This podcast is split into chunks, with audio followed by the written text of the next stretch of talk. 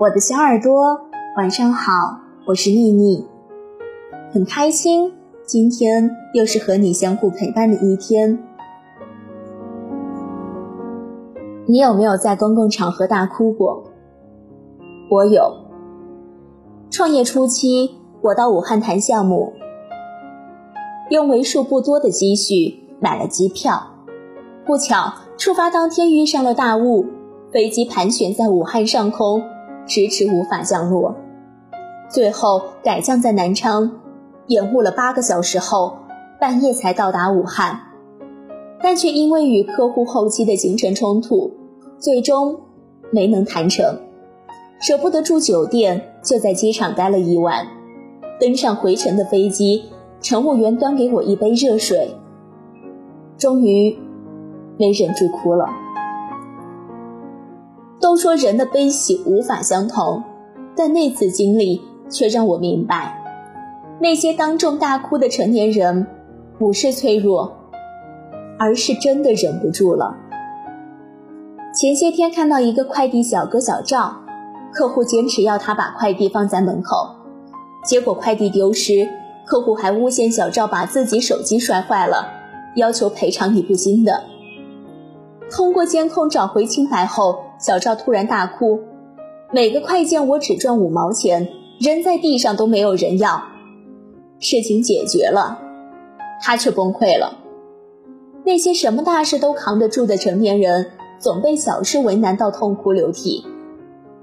便利的网购背后低价快递功不可没，然而这些快件的派送费注定很低，快递员大多都没有五险，吃住要自理。每个月还无休，挣的全部都是辛苦钱。不是他们太矫情，而是背上的压力超负荷。看过一个仓库的监控视频，叉车刚出现时一切正常，从道路尽头开过来时，仅仅是稍微蹭了一下旁边的货架，却让半个仓库的货都倒了。有时候比起坍塌。更值得我们关注的是负债。微博上有一个话题：公共场合失控大哭的经历。翻篇评论就会发现，生活从来没有放过任何一个人。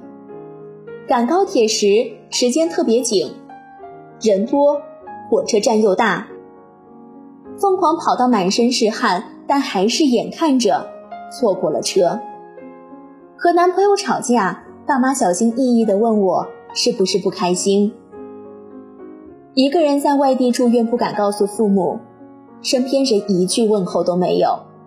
直到有天，妈妈打电话说梦见我生病了，情绪瞬间崩盘，杯子里水满了，会溢出来。人的情绪达到了峰值，也会失控。而在这之前。他们都尽力了。如果能开心大笑，谁又愿意天天哭丧着脸？前不久有位读者凌晨在后台留言，说了近半年的经历。父母吼他不考虑家人的感受时，他委屈但没有哭；男朋友说离不开家，无法兑现承诺时，他失望但没哭。一个人去医院确诊了重度抑郁。他害怕，但没哭。回家打开门，就看到捡来的流浪猫对自己翘着尾巴撒娇，他却再也忍受不住了，坐在地上大哭起来。所有热爱生活、积极向上的人都会如此，受了天大的委屈可以忍住不吭声，但听到一句安慰的话，却会立刻泣不成声。还记得那个逆行后被抓、大哭下跪的杭州男孩吗？视频火了之后，网友都在安慰他，他却站出来道歉。压力大是因为市场环境不好，每天加班，但是老板人很好，请假随时都可以，女朋友也没有逼我，我只是单纯的崩溃了。然而从始至终，他没骂过一句脏话，而是在反复的说。给大家添麻烦了，用尽全力还是逃不开生活的为难，于是学会了一忍再忍，就算是熬不过去了，也还是不愿意给身边人增添一点点麻烦。这是每个假装情绪稳定的成年人的现状。今年经济十分不景气，无论是做员工还是当老板，每个人都绷紧了弦。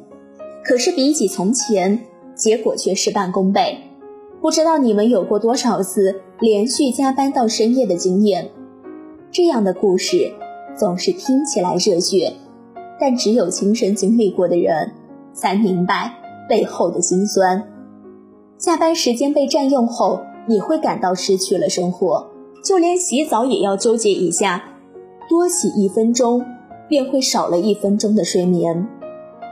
持续循环一段时间这样的日子，你会自我怀疑：我明明已经很努力了，为什么生活还是看不到起色？最后，比起精神，身体先撑不住了。以往不小心着凉，最多只是小感冒，连药都不用吃就好了。可超负荷。会让你迅速发烧，然后感到委屈。拼命赚钱生活的人，就是这么好欺负。抖音上有个叫任海龙的男生，简介中清晰的写着他的三个愿望：一，带姑父去旅游；二，把自己的二手房装修好，搬进去；三，有个幸福的小家庭。对有些人来说，这些根本不算愿望。甚至轻而易举都可以实现，可对他而言，这些却要十分努力才能达到的目标。于是他在路边卖臭豆腐，直到凌晨一两点才回家。双十一发工资，只买一箱纯牛奶奖励自己。要说他从不抱怨不公，我是不信的。但看过他才知道，不向生活低头的人当然很酷，只是吃过生活的苦。依然选择向前的人更酷。他们擦干眼泪之后再看这个世界，仍能注意到春天的微风、夏天的可乐、秋天的晚霞、冬天的火锅，还有最心爱的人。所以，成年后依然能在人前放声大哭的人，最值得被认真对待。如果你也是其中之一，那么，你尽管向前跑，未来。自然会给你答案。